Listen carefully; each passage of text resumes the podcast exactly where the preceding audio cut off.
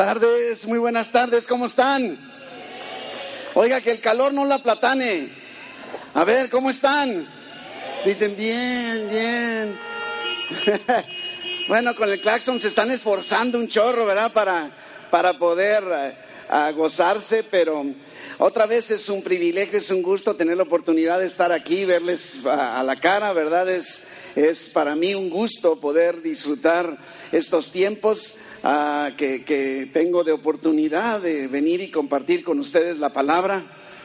Para mí siempre ha sido un privilegio poder tener, diríamos, la encomienda de, de, transmitir, de compartir la palabra de Dios con su pueblo. Así es que vengo con las pilas puestas, como cada domingo lo hago, confiando en que el Espíritu Santo es quien hará lo que tenga que hacer en la vida de cada uno de ustedes a pesar de mí. Sí, esto es algo ah, que me motiva, me impulsa mucho. El día de hoy estamos ah, en el primer domingo del, mes de octubre y por lo tanto estamos comenzando una nueva serie, una nueva serie ah, del mes de octubre. Si pueden recordar, Estamos en nuestra iglesia San Pablo eh, celebrando en el 2020 el año de la manifestación, ¿verdad? Estamos en el año de la manifestación y en el mes pasado, en septiembre, estuvimos hablando, estudiando de cómo está nuestro entorno en todos los aspectos de nuestra, de nuestra vida, de nuestra sociedad. Vimos cómo hay un aceleramiento de la palabra profética, que se está cumpliendo en nuestros tiempos en una forma acelerada. También estuvimos viendo un aceleramiento en la tecnología y en la ciencia que ha provocado lógicamente mucho cambio de, costumbres, de conceptos, de cultura, pero al mismo tiempo nos ha permitido tener y contar con herramientas ah, valiosas para llevar a cabo nuestra misión aquí en la tierra, ¿verdad? También vimos un, domingo en donde hablábamos de cómo se ha acelerado, acelerado la desmoralización. Cada día encontramos, podríamos decir, como más maldad. Aunque leemos la Biblia, sobre todo si leemos Romanos 1 y 2, diríamos, pues podrá estar peor que como estaba. Y, entonces de alguna forma nos damos cuenta que sí, sí va empeorando, hay un aceleramiento. Y además esto ha llevado a provocar un aceleramiento de, una lluvia de ideologías y entonces que nos ha llevado a vivir precisamente en una guerra, en una batalla de ideologías. ¿Qué piensas tú? ¿Qué pienso yo? ¿Qué piensan los demás? Y nos estuvimos de alguna manera dando cuenta, recordando un triste panorama en nuestro entorno, en nuestro mundo en estos días. Pero gracias a Dios que el mensaje del Evangelio no es para ver solo lo negativo y quedarnos ahí atorados. La revelación del Evangelio sobre nuestras vidas tiene el propósito precisamente de habilitarnos y capacitarnos para enfrentar lo que sea que venga. Y este es algo que no debemos olvidar. Y, en el, entonces, en esta, muchas gracias, muchas, muchas gracias. Y en esta, en esta mes de septiembre, estaremos entonces hablando acerca, seguimos con aceleramiento, pero ahora el aceleramiento de la manifestación de la iglesia. Podríamos decir el aceleramiento de la manifestación de la iglesia de Dios. Sería lo más correcto. Y en particular, esa sería la serie de octubre y en particular el día de hoy estamos enfocados en redefiniendo la iglesia, redefiniendo el significado de la iglesia, ¿sí? Así es que es lo que vamos a estar estudiando. Y vimos que el pasaje para este día, para esta semana, está en Mateo capítulo 16, versículo 18. Tenga ahí a la mano su Biblia abierta en el Evangelio de Mateo, porque vamos a tocar varios pasajes de Mateo, también de otras partes de la Biblia, pero bastantes con respecto al Evangelio de Mateo. Lea conmigo, ¿qué le parece? Mateo 16, 18. ¿Estamos? Y entonces mire, dice, y yo también te digo que tú eres Pedro y sobre esta roca edificaré mi iglesia. Y las puertas del Hades no prevalecerán contra ella. Así que es la afirmación que hace Jesucristo con respecto a la iglesia. Vamos redefiniendo la iglesia, vamos definiendo y ampliando la visión de lo que es la iglesia en su labor transformadora en el mundo. Creo que se ha perdido este concepto, esta realidad, ¿sí? No es que vayamos a ver una nueva definición, no quiere decir que vamos a cambiar el significado, solo lo que vamos a hacer es asegurarnos que tenemos el concepto correcto de lo que la iglesia significa. Es fundamental, porque muchos piensan que la iglesia es un lugar al que venimos o asistimos cada domingo, si bien nos van. ¿Y qué decimos? Voy a la iglesia, ¿verdad que sí? Voy a la iglesia, como ir a un concierto o a un evento deportivo y nos olvidamos a veces que la iglesia somos nosotros. ¿Qué sucede cuando la iglesia se va del templo, se va de las instalaciones, se va de este santuario? ¿Se acabó la iglesia? Este es el punto medular de la enseñanza del día de hoy, que no podemos perder de vista, ¿sí?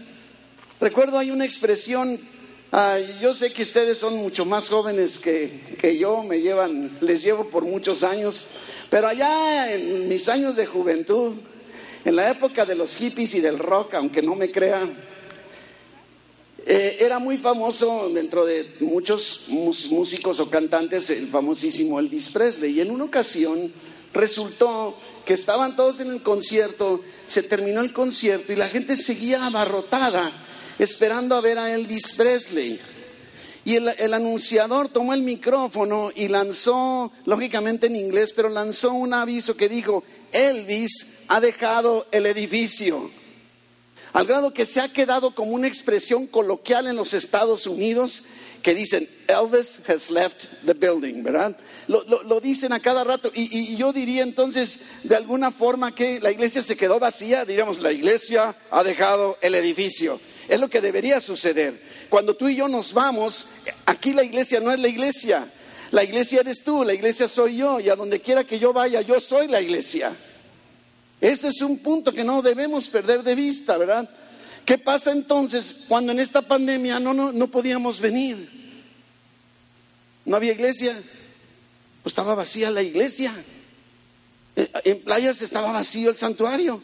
En central estaba vacío el santuario, estaba vacía la iglesia. No, no hay iglesia. Algunos preguntaban, ¿habrá iglesia hoy, pastor? Iglesia hay todos los días, porque la iglesia somos tú y yo, ¿sí? Por eso es importante que tú y yo comprendamos lo que significa verdaderamente iglesia. Y estoy convencido que es una de las cosas que Dios quiere lograr en nosotros hoy. Dile a la persona que tienes a tu lado con todo el protocolo del mundo y dile, Dios quiere que sepas lo que significa iglesia. Dile, dile, dile. Dile. Oh, dígale. Vámonos ahí en Mateo 16, vamos regresándonos desde el versículo 13. Mateo 16, 13. ¿Sí? Viniendo Jesús de la región de Cesarea de Filipo. Cesarea de Filipo era una región de idolatría. Era el centro de paganismo, de lo oculto. Era, era, era el paganismo en su máxima expresión, el tema quedaba justo para que Jesucristo lo tocara en ese momento, en ese lugar. Y entonces dice que cuando llegaron a esa región, le preguntó Jesús a sus discípulos diciendo, ¿quién dicen los hombres que es el Hijo del Hombre? Es una pregunta directa que Jesucristo está lanzando que se aplica mucho a las ideologías y guerra de ideologías que veíamos el mes pasado. ¿Quién dice la gente que es Jesús? ¿Quién dice el mundo? ¿Quién dice la sociedad que es Jesús? Porque vamos a encontrar una infinidad de definiciones y de conceptos, ¿verdad que sí? He escuchado conceptos de Jesús tan irreverentes como decir chuchito, y yo digo, yo no sé en qué momento pueden estar tan igualados, pero al mismo tiempo nos damos cuenta que hay conceptos muy religiosos, pero equivocados como algunos que pueden ver a Jesús como, como un, un Dios, un Jesús crucificado y que se quedó en la cruz, cosa que tampoco es cierto. Y ellos sabían lo que la gente opinaba. Pues a lo mejor para ti, para mí, que nos confundieran con Juan el Bautista o con Jeremías o con cualquiera de los profetas, dirías, wow, pues al menos me confundieron con uno de los grandes. Pero para Jesús, que no tiene comparación, ninguno de esos personajes tenía punto de referencia. El mundo tiene sus propias opiniones, pero luego Jesús lanza una pregunta que va directo al corazón, versículo 15. Es una pregunta que estoy convencido que en esta tarde Dios está lanzándonos a cada uno de nosotros. Versículo 15. ¿Y vosotros? ¿Quién dices que soy yo? ¿Quién es Jesús para ti? ¿Quién es Jesús? Porque de la respuesta que tengas depende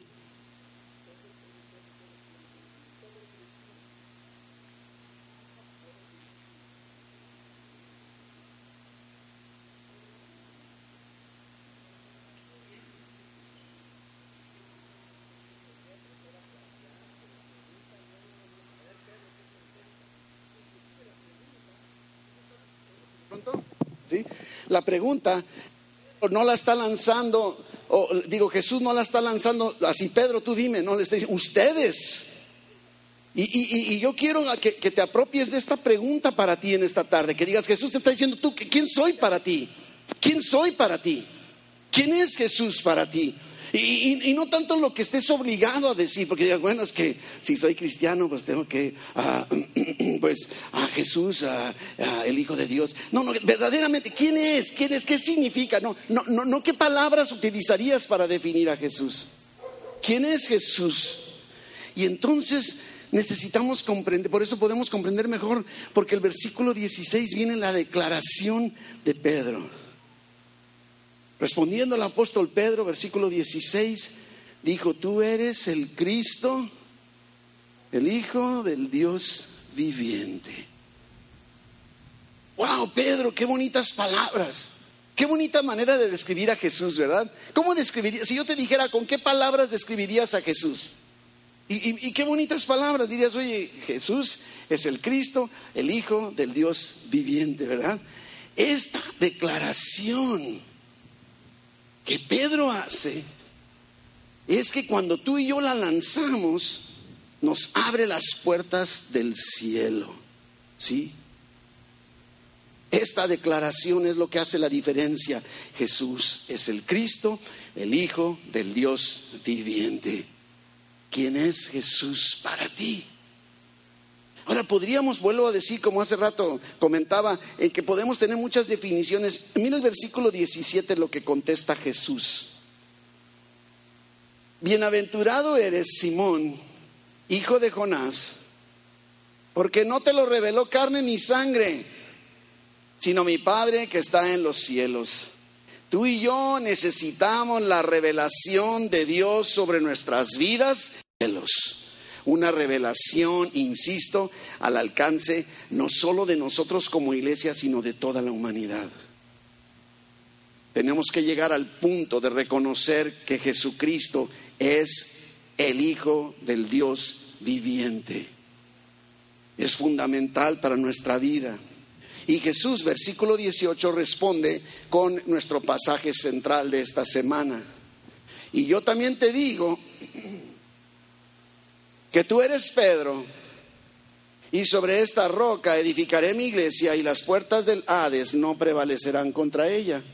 Fíjese que curiosamente esta es la primera vez que Jesucristo utiliza la palabra iglesia. Inclusive es la primera vez que en la Biblia aparece la palabra iglesia. Y curiosamente también Jesús en todo su ministerio solo usó la palabra dos veces y esta es una de ellas.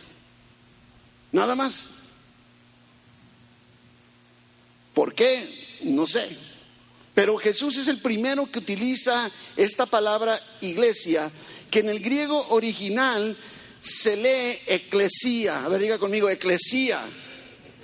Esa está fácil de memorizar, ¿verdad? Porque se parece a iglesia.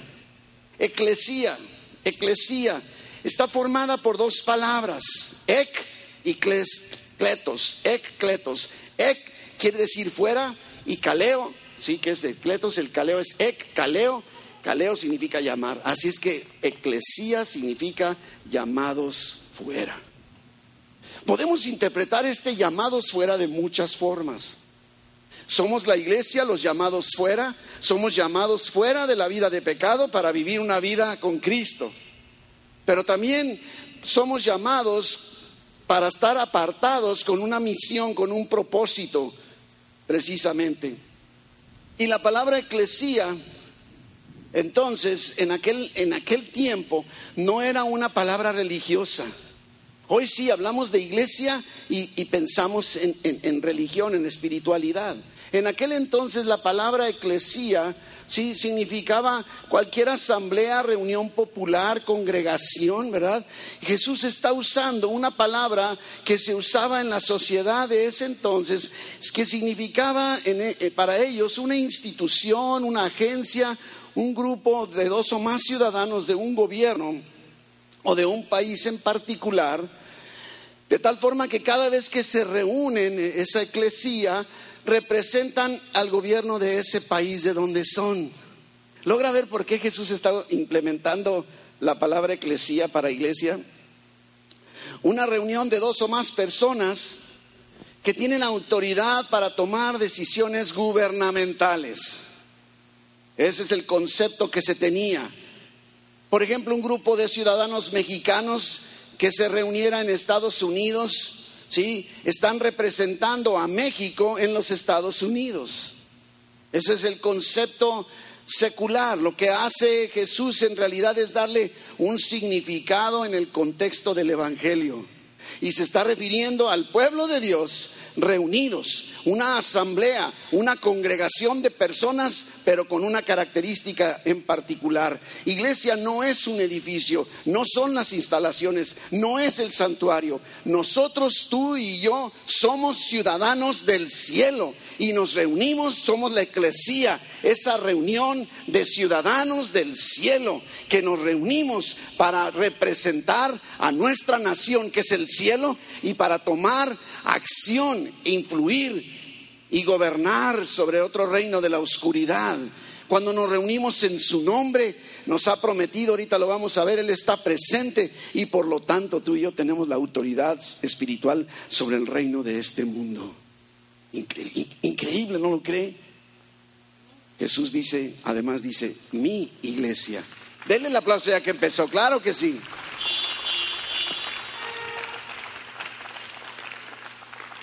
Pero no nada más es la palabra eclesía. Lo, que estoy comentando aquí, Jesús dice, mi iglesia, es tan importante que, que, reconozcamos, la iglesia no es nuestra, nosotros no nos pertenecemos, somos la iglesia tú y yo y le pertenecemos a Jesús, ¿sí? A nosotros nos toca creer en la revelación de Dios sobre nuestras vidas para que entonces, al creer el mensaje del Evangelio, entonces somos ciudadanos del cielo, ¿verdad? Y esa es nuestra identidad. Cuando creemos, somos hijos de Dios, somos ciudadanos del cielo. Somos la iglesia. Somos la iglesia. Ahora, Jesús dice todavía más acerca de la iglesia, ¿sí? Porque dice, tú eres Petros, y curiosamente tú eres Pedro, y sabría que el original griego es Petros, y Petros significa una piedra, no que sea pequeñita, pero sacada de algo más grande, es una pequeña piedra. Está diciendo, a Simón, hijo de Jonás, tú eres una piedrita. En mi zapato, no, ¿verdad? Eso no, pero tú eres una piedrita, ¿no? Y dice sobre, y dice, y sobre esta roca, y cuando dice sobre esta roca, utiliza otra palabra que es Petra. Y Petra significa roca. Ahí sí no estamos hablando de piedritas, estamos hablando de una gran roca. Mira, Pedro, sobre la roca de lo que acabas de declarar por revelación de Dios, voy a edificar mi iglesia. Es lo que Jesús le está diciendo. No es cierto que a Pedro lo están comisionando como el primer papa y para que él y que tenga las llaves y que por eso lo ponen en los chistes en la puerta del cielo con las llaves y no es nada de eso, eso no es lo que está diciendo Jesucristo. Jesucristo está diciendo, Pedro, sobre lo que acabas de decir, Lo que acabas de declarar es una roca sobre la cual voy a edificar mi iglesia. Sobre esta roca Jesucristo es que está cimentada una iglesia, que estamos cimentados, tú y yo somos la iglesia, somos su iglesia y Jesús nos está edificando. Y edificar entonces nos lleva a otra palabra que tiene mucho que ver con todo este tema de hoy, que es edificar es crecimiento, es madurez, es transformación, ¿verdad que sí? Jesús nos está transformando, nos está edificando, ¿sí? Observemos lo que Jesús sigue diciendo. Las puertas del Hades no prevalecerán contra ella.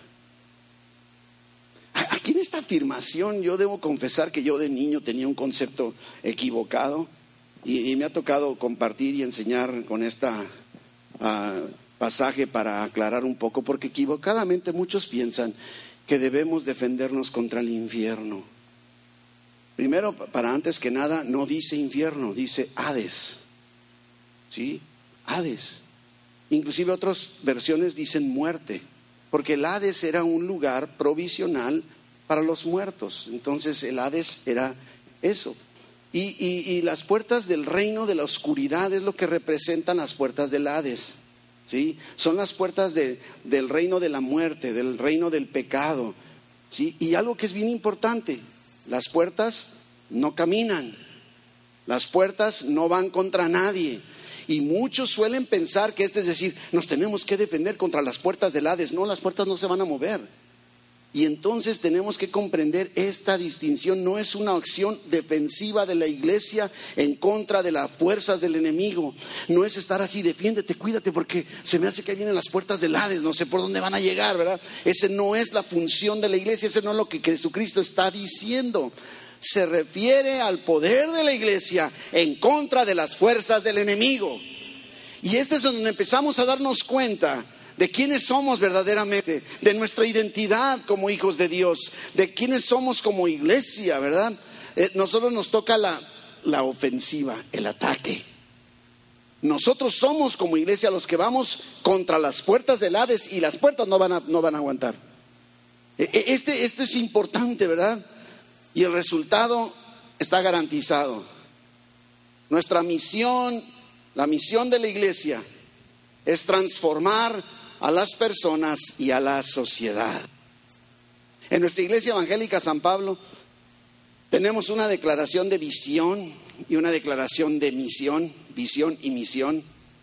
Deberíamos saberla de memoria. Tristemente me doy cuenta que no todo el mundo se toma el tiempo de memorizarla, pero hemos llegado a una expresión que resume la visión y la misión. Y esa, esa expresión es comunidad y transformación. Eso somos San Pablo, una comunidad que favorece, promueve la transformación.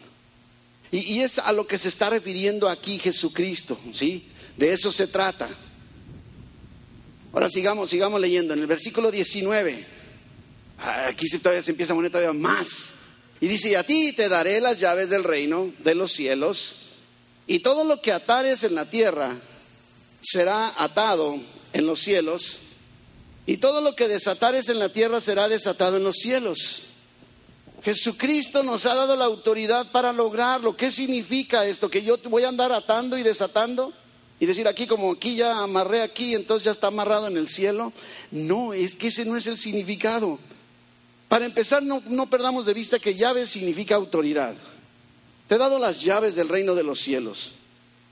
Y lo que Jesús le está diciendo es, mira, mira Pedro, ata en la tierra lo que ya está atado en el cielo. Y desata en la tierra lo que está desatado en el cielo. observemos cuál es el concepto completamente diferente. El significado correcto de este pasaje es que podemos atar en la tierra lo que ya está atado en el cielo y podemos desatar en la tierra lo que ya está desatado en el cielo. No es que lo que tú hagas va a repetirse en, el cielo, si en el cielo es perfección. Este es, en el sentido inverso. Inclusive, brínquese, adelántese dos capítulos más, Mateo 18, 18, y, Jesucristo hace una afirmación que va muy de la mano. Estos pasajes van, van juntos en todas las referencias bíblicas. Dice, de cierto os digo que todo lo que atéis en la tierra será atado en el cielo. Está diciendo, ¿sabes qué? Que todo lo que está atado en, el cielo, átalo en la tierra y va, a darse, se va a atar, ¿sí? Y todo lo que desatéis en la tierra será desatado en el cielo. Otra vez os digo, y aquí mira, observe, porque no nos deja, porque dices, pero ¿y ahora cómo voy a saber qué ato y qué desato, qué hay atado allá y desatado allá? Y entonces cuándo sí, cuándo no. Y miren lo que dice Jesús. Otra vez os digo, quiere decir que se los había dicho varias veces, al menos una más. Si dos de vosotros se pusieran de acuerdo en la tierra, de cualquier cosa que pidieren, será hecho por mi Padre que está en los cielos. Sí. Entonces, te das cuenta que la iglesia es, yo soy ciudadano del cielo, tú eres ciudadano del cielo, yo quiero acercarme, vamos, ¿qué te parece si hacemos una asamblea, un llamados fuera, somos la iglesia, Rafa, tú y yo, aunque todos los demás estén o no estén presentes, nos ponemos de acuerdo. Fíjate, entonces, como iglesia, voy a estar buscando ciudadanos del cielo miembros de la iglesia, en este caso San Pablo, para ponernos de acuerdo, porque de cualquier cosa que nos pongamos de acuerdo, Dios lo va a responder. Yo, yo, quiero que veas este poder y esta autoridad que Dios ha dado. Es como podemos influenciar, impactar nuestro mundo, nuestra sociedad. Pero no queremos ni venir. Y mucho menos grupos pequeños. Ay, ¿y si me contagio? Pues después nos ponemos de acuerdo para que te descontagies. No, no tienes idea, mi hermano, cuántas personas han sido... ¿Cuántas personas han sido contagiadas en ambos sitios? Y, aquí estamos. Bueno, yo, no ni me he querido hacer la prueba del COVID. Yo le decía a mi esposa, ¿sabes qué?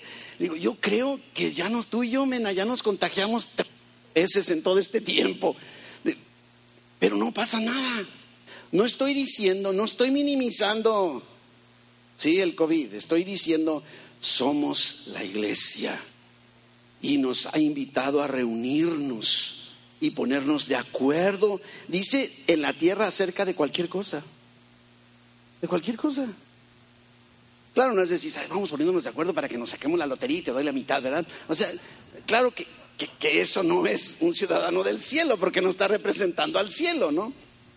Y luego miren lo que dice, versículo 20. Porque donde están dos tres congregados en mi nombre, iglesia, ahí estoy yo en medio de ellos, en tu casa. Jesús está en medio de ustedes, en tu casa, en tu casa, en tu casa. Jesús está en medio de ustedes, dos o más reunidos en el nombre de Jesús. No, no, tienes a fuerza esperar el domingo. Somos iglesia. Y eso es, es lo que nos da. El poder que tenemos como iglesia está en la presencia de Dios en medio de nosotros. De ahí surge nuestro poder. No es de que digamos, ay, vamos a orar por esto. No, sabiendo aquí en medio de los que estamos ahorita, está Jesucristo en medio de nosotros. Estamos reunidos en su nombre. Y de cualquier cosa que tú y yo nos pongamos de acuerdo, será concedido por nuestro Dios que está en los cielos. ¿Te das cuenta? La autoridad que Dios nos ha dado como iglesia no es para quedarnos quietos, cómodos en casa. Por eso, cuando Jesucristo está a punto de ascender, lo hemos estudiado ya en Hechos capítulo 1, versículo 8, y dice, recibiréis poder cuando haya venido sobre vosotros el Espíritu Santo, y me seréis testigos.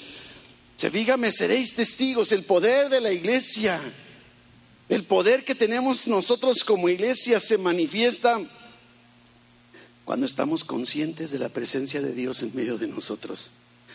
¿Sabe que por eso decía, a Dios he puesto delante de mí? Yo digo, bueno, pues si Dios siempre está delante de mí, sí, pero no siempre estoy consciente que está delante de mí. ¿Se acuerdan? Hemos estado lanzando bases fundamentales de nuestra fe y decíamos, Dios es bueno. Pero hay otra, otra verdad que, que, no debes olvidar cuando estés enfrentando problemas, que Dios va contigo a donde quiera. a donde quiera. Un Dios bueno que va contigo, es que estés enfrentando lo que estés enfrentando. Y este es precisamente lo que está sucediendo. El poder de la iglesia se manifiesta cuando estamos conscientes de esa presencia. En tu trabajo, en tu escuela, en tu casa, ¿verdad?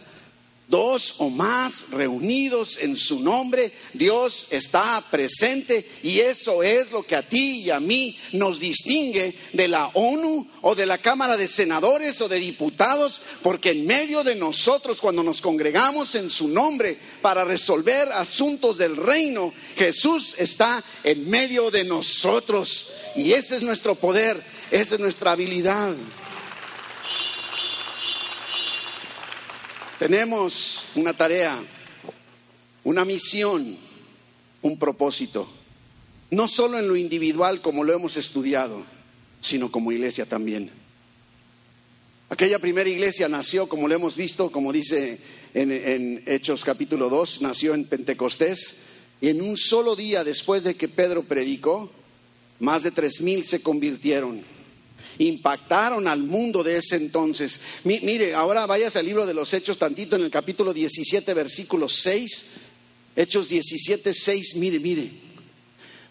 Los andaban buscando porque dice, no, no hallaron, trajeron a los discípulos, no, pero mire lo que termina diciendo el versículo. Estos, ¿sabe qué me llama la atención? Que en muchas ocasiones van a usar calificativos así, estos cristianos, estos, estos. Siento la, la palabra así como medio despectiva, ¿verdad? Estos que trastornan el mundo entero ya llegaron aquí.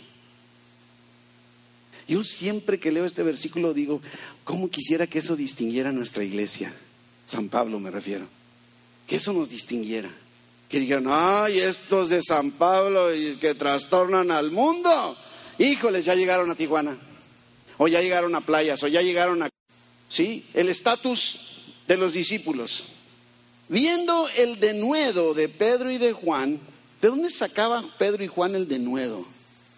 Recibiréis poder cuando haya venido sobre vosotros el Espíritu Santo y me seréis testigos. ¿Lo ve? Viendo el denuedo y sabiendo, mire lo que dice, sabiendo que eran hombres sin letras y del vulgo.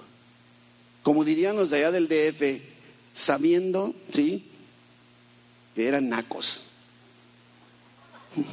¿Verdad? Utilizan mucho la palabra allá, ¿no? Y que conste que dije que los de allá del DF no, no les usé el calificativo. Pero eso es, o sea, ¿sabes qué? Son hombres sin letras y del vulgo, son nacos. Se maravillaban.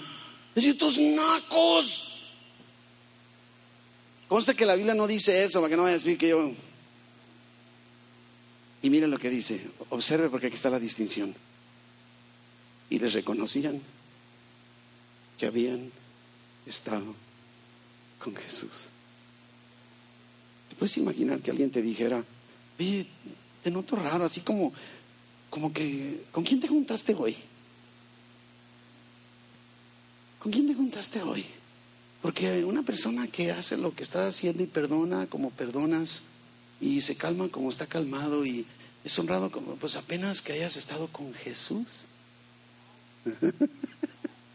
Reconocían que habían estado con Jesús, su presencia, su presencia, a donde quiera que vayamos. Hay un pasaje, ahí en Mateo también, váyalo buscando, Mateo al final del capítulo 28, que se ha titulado y conocido entre el pueblo cristiano como la Gran Comisión. Y, revisando, revisando en el texto original, para eso tengo que estudiar en, bibliotecas, libros y todo, no crea que sé el griego, ¿eh? para que no es, no, no, no sé nada de griego. Yo me pongo a estudiar los significados de las palabras, me siento como queriendo aprender un idioma, pero, pero Jesucristo está diciendo 28, 19 de Mateo. Por tanto, id y hacer discípulos a todas las naciones, bautizándolos en el nombre del Padre y del Hijo y del Espíritu Santo. ¿Cuántos verbos encontramos en este versículo? Id, hacer discípulos y bautizar, ¿verdad que sí? Bueno, el verbo activo, porque en toda frase, en toda oración gramatical, aunque haya varios verbos, debe haber un verbo activo y el verbo activo no es ir. Estaba revisando yo me quedé con la boca abierta. O sea, no se trata de que ah, voy a ir, voy a ir y qué voy a hacer. Ah, bueno, ya, ya, aquí vengo, aquí vengo, voy a hacer discípulos. No, el verbo activo es hacer discípulos. Entonces está diciendo, ah, o sea, al estar yendo a donde tienes que ir, haz discípulos, ¿te das cuenta? Y una vez hecho discípulos los puedes bautizar, pero el verbo activo es hacer discípulos en el trabajo, en la escuela. O sea, id, o sea, conforme vas a la escuela, haz discípulos. Conforme vas al trabajo, haz discípulos. En las calles, en tus viajes, en las, en las diversiones. Es, es, es que es, y esa gran comisión está respaldada por dos factores, el versículo que está antes y el versículo que está después. Me encanta. La autoridad de Jesucristo, número uno. Mire lo que dice versículo 28, 18. Y Jesús se acercó y les habló diciendo, Toda potestad me es dada en el cielo y en la tierra. Dice Jesús, tengo poder para lo que se te antoje aquí y allá, en donde quiera. Por lo tanto, conforme vayan, hagan discípulos. Es en el poder de la, de, de la autoridad de Jesús que podemos cumplir la gran comisión. Insisto, y no como una tarea. A donde quiera que vayas, haz discípulos. Conforme estás en el trabajo, y no quiere decir que estés predicando ni dando clases, ¿verdad? Y luego el otro factor que avala la gran comisión, el versículo 20, su presencia. Dice Jesús, yo estoy con vosotros todos los días hasta el fin del mundo. Su autoridad y su presencia nos permiten movernos como iglesia en un mundo perdido bajo las condiciones que estuvimos viendo. La presencia de Dios es la marca de autoridad divina sobre nuestras vidas. La presencia de Dios en tu matrimonio es la evidencia, es la marca de la autoridad divina sobre tu matrimonio. Y en tu trabajo, y en tu escuela, en tu negocio. Y entonces tú y yo llevando una autoridad gubernamental como ciudadanos del cielo, representando el reino de Dios donde quiera que vayamos ciudadanos del cielo, buscando reunirnos con otros ciudadanos del cielo para experimentar la presencia de Dios en nuestras vidas y ser empoderados, habilitados, llenos de su poder para transformar el mundo que tanto necesita de Jesucristo. Esta es la realidad. Y Dios nos muestra qué es lo que está atado en el cielo para que sepamos qué debemos atar aquí en la tierra y qué es lo que está desatado en el cielo para que sepamos qué tenemos que desatar aquí. Eso es establecer una cultura del reino en nuestra sociedad. Y lo primero que haría al terminar, ¿y tú ya eres ciudadano del cielo? ¿Ya entregaste tu vida a Jesucristo? Es una pregunta como la de Jesús. ¿Quién es Jesús para ti? ¿Quién es Jesús para ti? ¿Has entregado tu vida a Jesucristo? Porque si sí, entonces Él te ha hecho su hijo, te ha adoptado, eres su hijo y por lo tanto eres un ciudadano del cielo y eres parte de la iglesia de Dios, en particular aquí en San Pablo. Entrega tu vida a Jesús. Porque si no, lógicamente va a faltar es el poder de su presencia en todo, en todo tu entorno, en todo lo que pretendas hacer. Por eso es que vemos tantos matrimonios fracasados. Cuando un matrimonio cristiano se detiene, y es donde entra la consejería como instrumento de Dios, cuando un matrimonio cristiano se detiene a darse cuenta, a reconocer, llegar a, hoy es que Dios está en medio de, mi esposa y de mí, o de, oh, y eso habilita para tener una perspectiva diferente.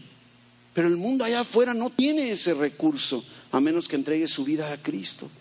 Tú y yo tenemos una identidad y un propósito personal, pero como iglesia también. Por eso dice Primera de Pedro 2.9, un, un, versículo conocidísimo que hasta lo cantamos y dice, más vosotros, tú y yo somos linaje escogido. Primera de Pedro 2.9, real sacerdocio, nación santa, pueblo adquirido por Dios.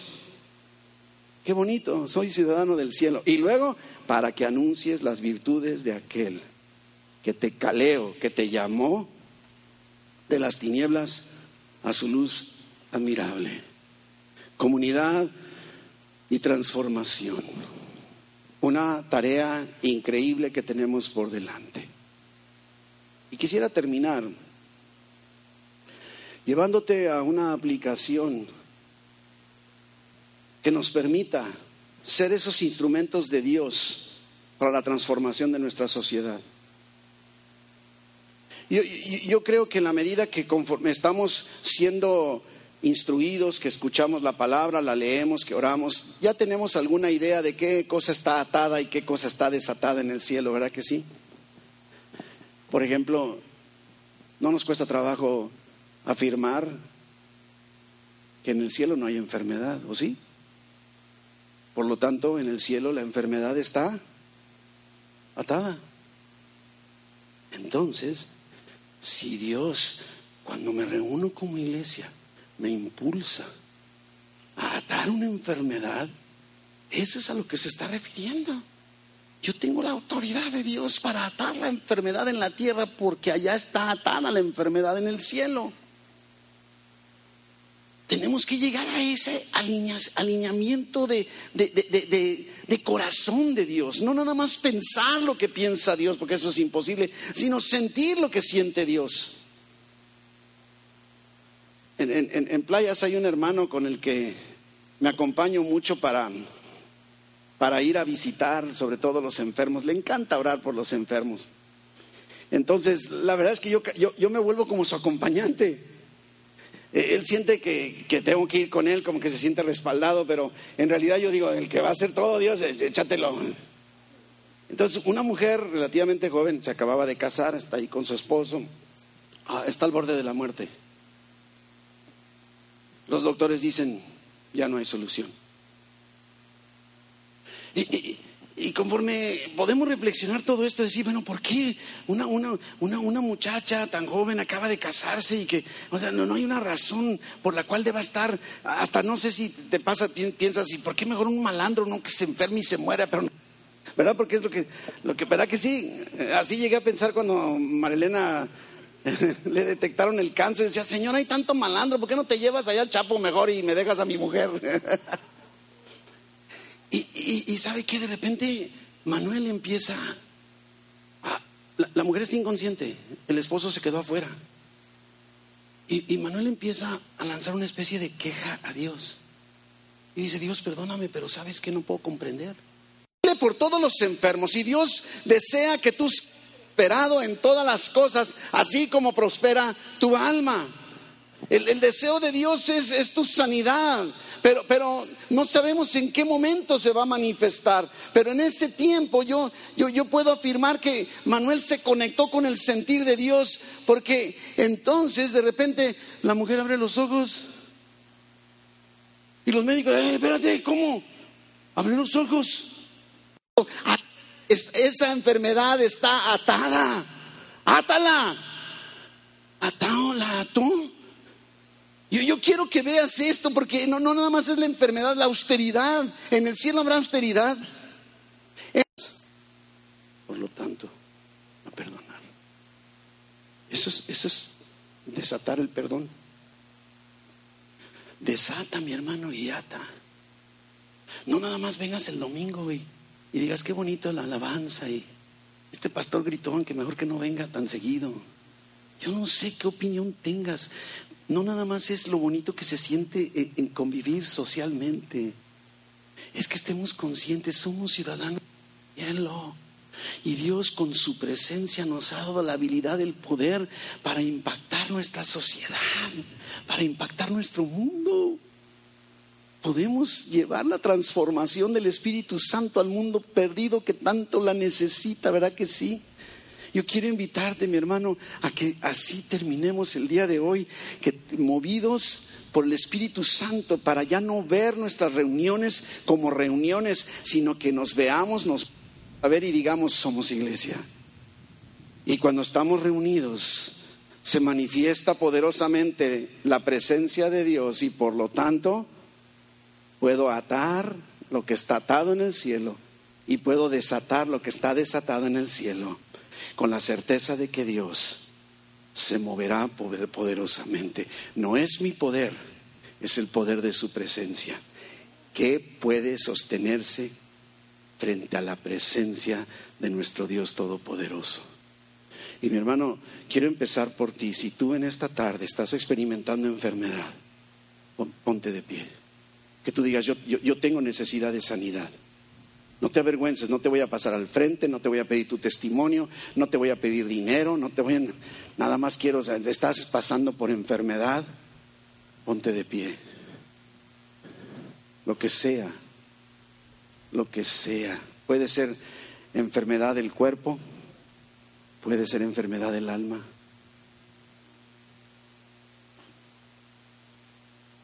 Y ahora yo quiero, iglesia, somos todos. ¿Estamos conscientes que aquí estamos reunidos en el nombre de Jesús? ¿Sí? ¿Hay alguien aquí que no esté reunido en el nombre de Jesús? Para que se vaya. No, no es cierto, pero... Por lo tanto, el Evangelio nos dice, Jesús está aquí en medio de nosotros. ¿Lo cree? No solo Jesús está en ti, no solo está en mí, está aquí en medio de nosotros. Y su presencia nos habilita para atar la enfermedad de tu cuerpo en esta tarde. Iglesia, quiero invitarte a que voltees hacia alguna persona de los que están de pie y solo así digas, en el nombre de Jesús, ato tu enfermedad en el nombre de Jesús, en el nombre de Jesús, en el nombre de Jesús, ato tu enfermedad, en el nombre de Jesús ato tu enfermedad y suelto la sanidad sobre sus cuerpos, en el nombre de Jesús, en el nombre de Jesús. No es el poder de la iglesia en sí misma, es el poder de la presencia de Dios en su iglesia, que somos nosotros. Y lo mismo podemos declarar para las adicciones, para la austeridad, para la pobreza. Desatamos bendición, desatamos esa, esa libertad y atamos la adicción y la pobreza en las vidas de su pueblo. Y lo mismo, mi hermano, tú y yo podemos ir y hacer en la sociedad porque tenemos esta tarea de ir y transformar al mundo. Ahora dele gracias a Dios, dígale Dios, gracias porque has traído cuerpo. Dígale, dígale y tome su lugar. Gracias Dios porque has traído sanidad a mi cuerpo. Lo creo, lo creo, lo creo. Se fija, no es nada más un sentimiento. Ay, estás malito, déjame orar por ti. Va mucho más allá. Padre bendito, te damos tantas gracias porque nos muestras el secreto, la realidad de iglesia. ¿Qué somos nosotros? Tu iglesia, tu pueblo, ciudadanos del cielo y nos reunimos aquí en el santuario, pero en las casas, en las calles, en los taxis, en la escuela, en los negocios, nos reunimos en el nombre de Jesús para atar y desatar lo que está atado y desatado en el cielo. Derrama de tu bendición sobre tu pueblo, mi Dios. Que esta palabra quede en su corazón, llevándoles a la acción, a asumir nuestra labor, nuestra misión de agentes transformadores llevando la cultura de tu reino donde quiera que vayamos. Bendice tú, Señor y Padre Celestial, a tu pueblo, en el nombre de Jesús. Amén, amén, amén. Dios le bendiga. Gracias.